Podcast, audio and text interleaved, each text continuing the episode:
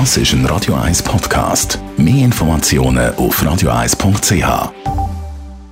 1. Unterstützt vom Kopfwehzentrum Irlande Zürich. www.kopfwww.ch Die Fallzahlen steigen. Nämlich im Moment geht es im Kanton Zürich um die 50 neue Corona-Fälle pro Tag. Und das macht der Zürcher Kantonsärztin der Christiane May grosse Sorgen. Inzwischen bin ich doch ein bisschen verschrocken, wie schnell dass die aufgehen.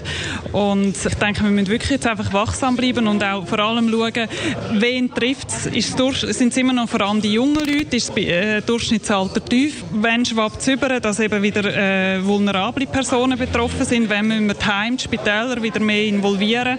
Da müssen wir wahnsinnig wachsam sein. Und darum haben wir auch das Corona-Tracing-Team im Kanton Zürich müssen aufstocken Exponentielles Wachstum, das ist einfach etwas sehr Gefährliches, das schnell kann entgleiten in eine größere Sache, wo dann eben viel, viel dann auch Vulnerable betroffen sind, die in die Spitäler müssen und wo für die Spitäler dann schwierig wird. Und auch in den Heimen übrigens. Also wenn, wenn die Heime natürlich stark betroffen sind, auch wenn sie die Leute nicht in die Spitäler tun, die sind pflegeintensiv, die müssen eventuell wieder zumachen und das ist ein schwieriger Schritt. Der Stand von gestern 137 Neuinfektionen in der ganzen Schweiz, davon täglich eben um die 50 Personen im Kanton Zürich. Und wir reden darüber, auch über äh, die Quarantäne für Personen aus äh, Risikogebieten, aber mein Das ist ein Radio 1 Podcast. Mehr Informationen auf radio1.ch.